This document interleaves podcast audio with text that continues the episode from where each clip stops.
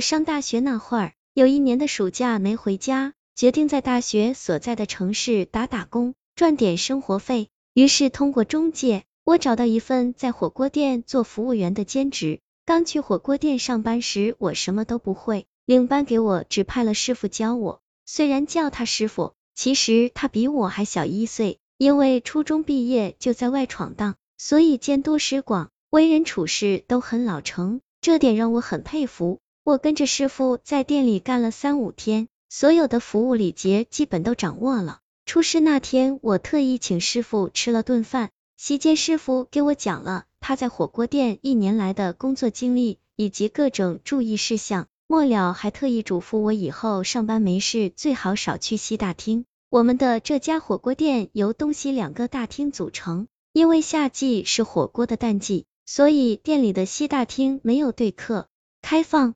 我们平时也基本上不会去那边，所以那次饭后我也没把师傅的话放在心上。一天中午，我负责的一桌客人吃到很晚才结账走人。等我收拾好桌子准备休息时，不晓东大厅所有的包间都已经被早就下班休息的同事占满了，困意当头。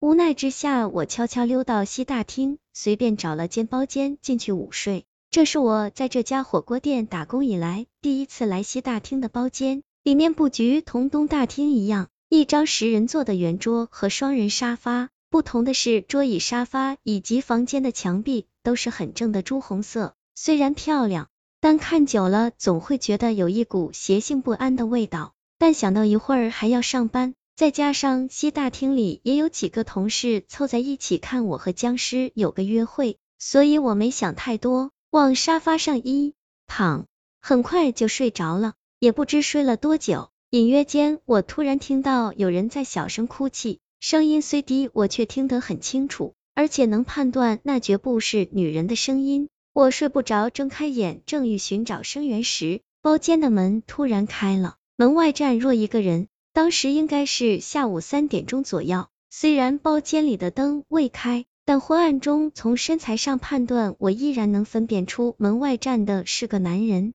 我以为是某同事也找房间午睡，正准备起身打招呼，却突然发现我根本动弹不得，我的大脑一片空白，我不知道自己怎么了，甚至连手指也抬不起来。只见那人关上门，慢慢向我走过来，一步一步，愈走愈近，可他的脸却仿佛在雾气之中，根本看不清。我不知道他是谁，可当我再次听到那种明明的低气声时，一种莫名的恐惧浮上心头。然而我却动弹不得，只能静静等待他一点一点靠近我。我害怕极了，想大声呼救。我知道在大厅里看电视的同事们就与我一墙之隔，可更糟的是，即使我用尽力气，也根本发不出任何声音。此时，那个男人已经站在了沙发前。缓缓弯下腰，把脸贴向我。虽然近在咫尺，他的脸仍旧如同浮在水汽之中，没有棱角，看不真切。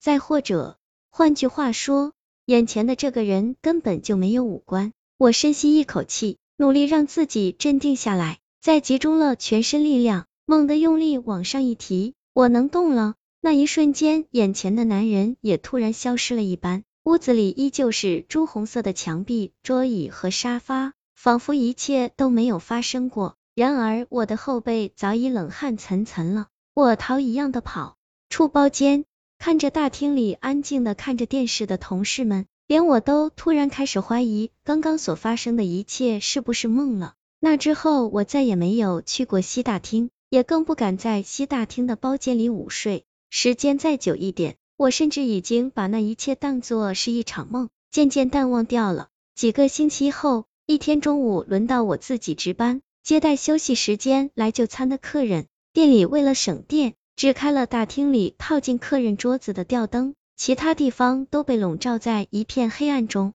我靠着客人餐桌旁的墙壁打着哈欠，不经意瞄了眼大厅西北角的厨房，居然看到一个男人直愣愣的站在那。黑暗中虽然看不清他的五官和表情，可是一种直觉让我肯定他一直在看着我。一瞬间，我头皮发麻，全身触电一般，一下子想到了几星。期前在西大厅包间里看到的那个男人，再定睛一看，站在那儿的男人又消失了。天，他到底是谁？难道又一次是我的幻觉？那个时候，我的好奇心已经战胜恐惧，我大着胆子慢慢摸到厨房。